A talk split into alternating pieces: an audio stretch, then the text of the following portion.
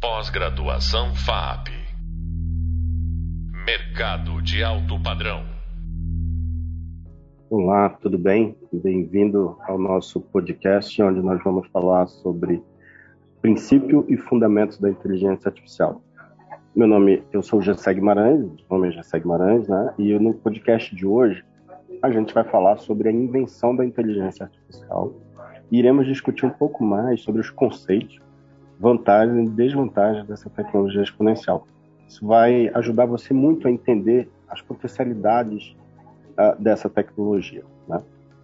O que, que, é importante a gente destacar aqui? A gente vai trazer também ao longo desse, desse nosso primeiro encontro os principais autores do tema, a forma de conceituar a tecnologia, né? além de falar de alguns dos principais métodos para desenvolvimento de sistemas baseados em conhecimento. Quando a gente fala de conhecimento, essa é a base daquilo que vem a ser a inteligência artificial. Quando a gente fala de inteligência artificial, muito de fantasia e muito de idealização tem a respeito do conceito. A inteligência artificial não é algo que vai acontecer sem a interação humana. A inteligência artificial ela não é algo que surge sem uma intervenção humana. Né? E a inteligência artificial ela precisa de um processo de alfabetização, de ensinamento de tudo aquilo que ela efetivamente precisa atuar e trabalhar. Né? Então, a ideia aqui é a gente fazer uma abordagem completa sobre essa conceituação tirando um pouco desses mitos e dando ferramentas de conhecimento para vocês. Né? Então, para um ponto de partida aqui, é, a gente precisa entender o que, que, seria um sistema inteligente. Então, esse termo tech, né, esse termo de tecnologia, essa tecnologia, essa conceituação de tecnologia exponencial, ela surge em 1956 durante uma conferência na Dartmouth College, na uma universidade americana que fica no estado de New Hampshire.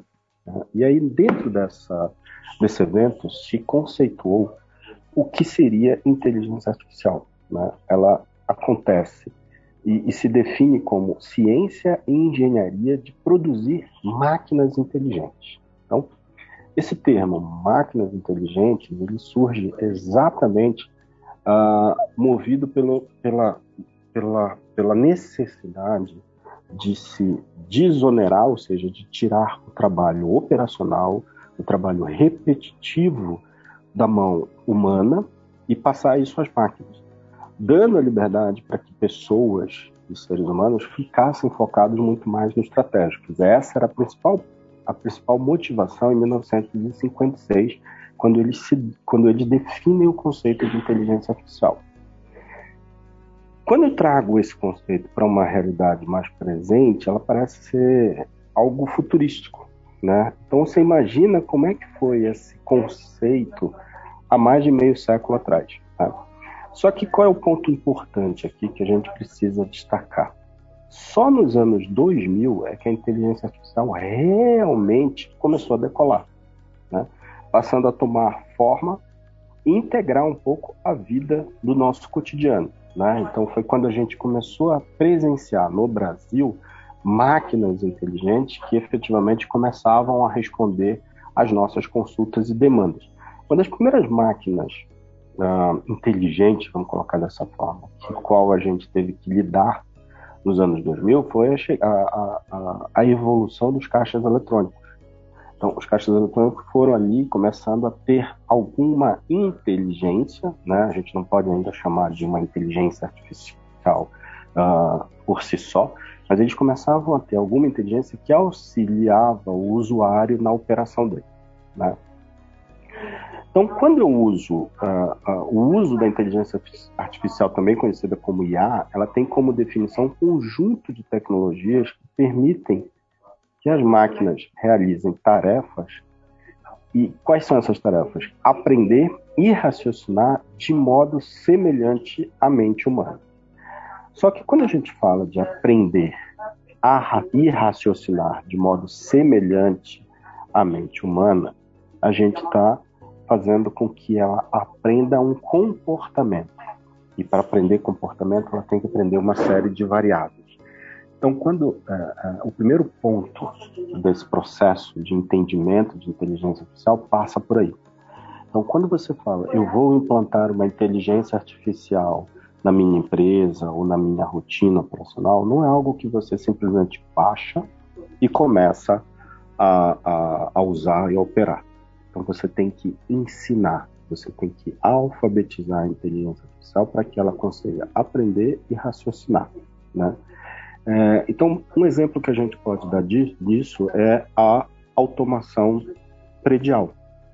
Né? O que, que é a automação predial? Ela garante eficiência para abrir portões de modo automático, né? ela acende e apaga luzes, ela tem outros fatores que envolvem a otimização e processo sem a necessidade da intervenção humana.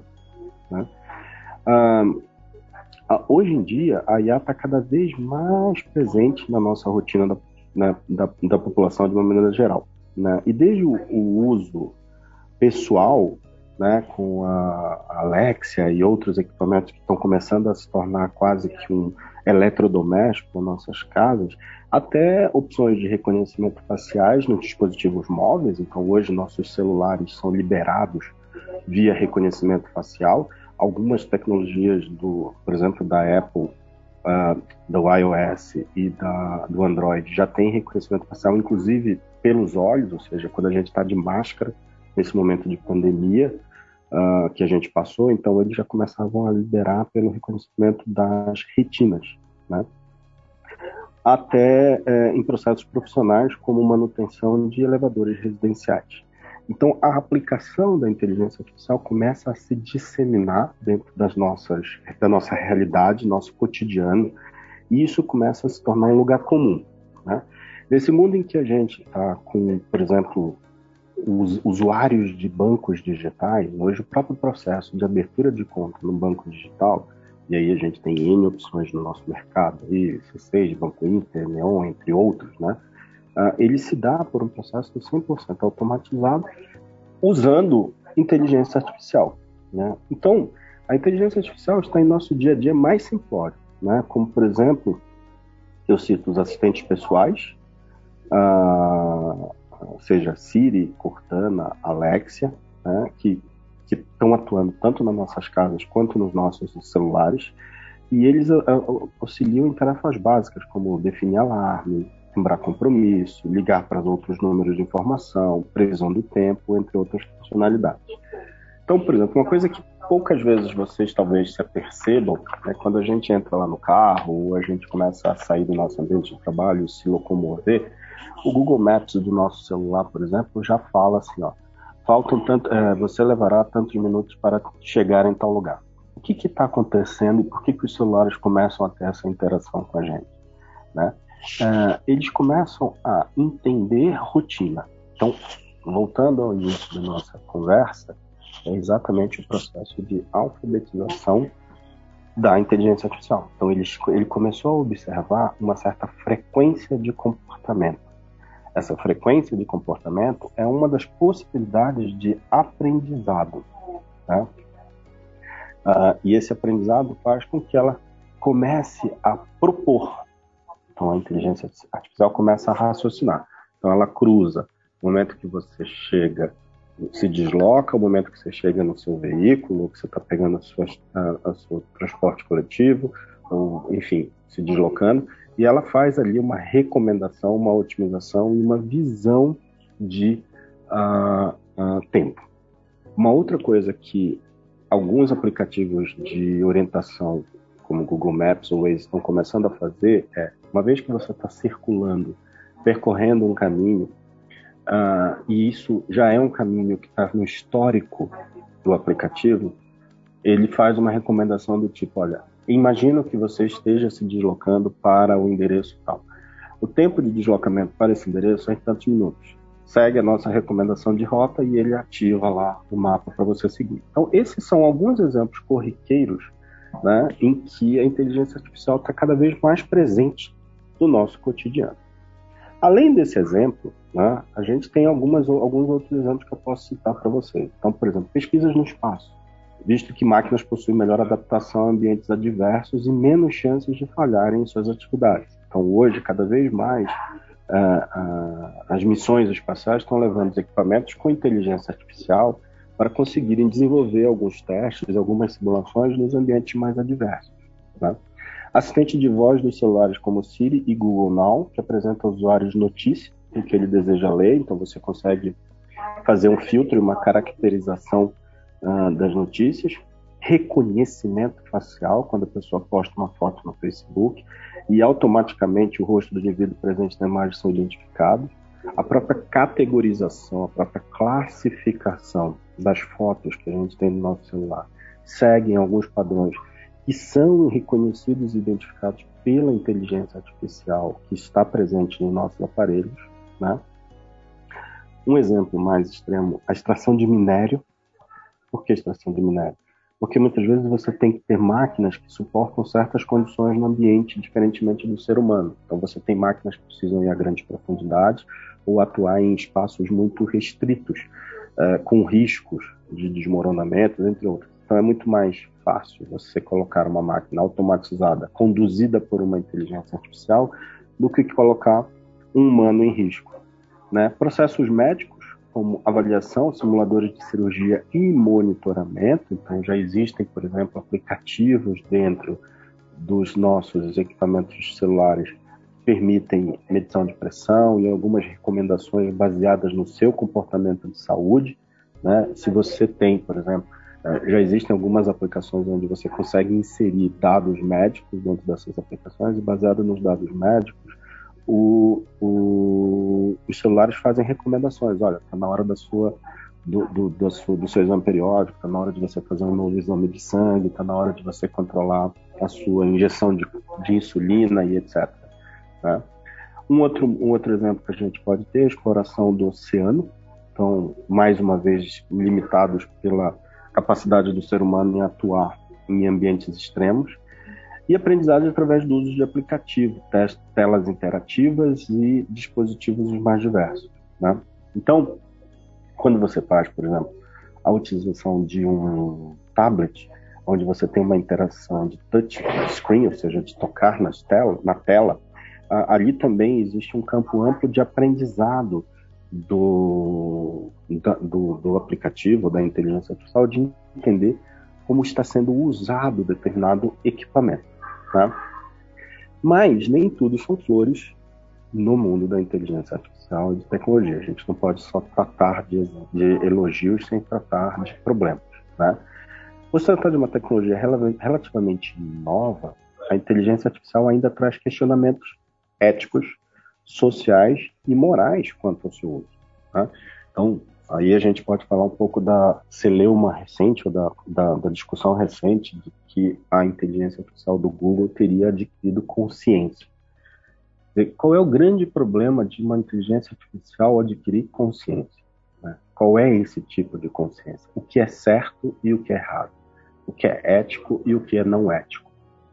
Uh, a gente tem, e a gente vai ver isso ao longo de todos os nossos podcasts, alguns exemplos de aplicações de inteligência artificial que foram problemáticos. Então, existe alguns exemplos, por exemplo, de uma saboneteira nos Estados Unidos que tinha um problema de liberar sabonete para pessoas de pele negra. Né? Então, visivelmente, o ser humano responsável por essa programação, por esse ensinamento, por essa alfabetização, cometeu um equívoco severo nisso. Né? Então, quando se fala de inteligência artificial, lembre-se sempre, aprendizado de máquina. Quem ensina a máquina? Nós, seres humanos. Né? Uh, existe também, uh, nesse aspecto, as ameaças por perda de emprego.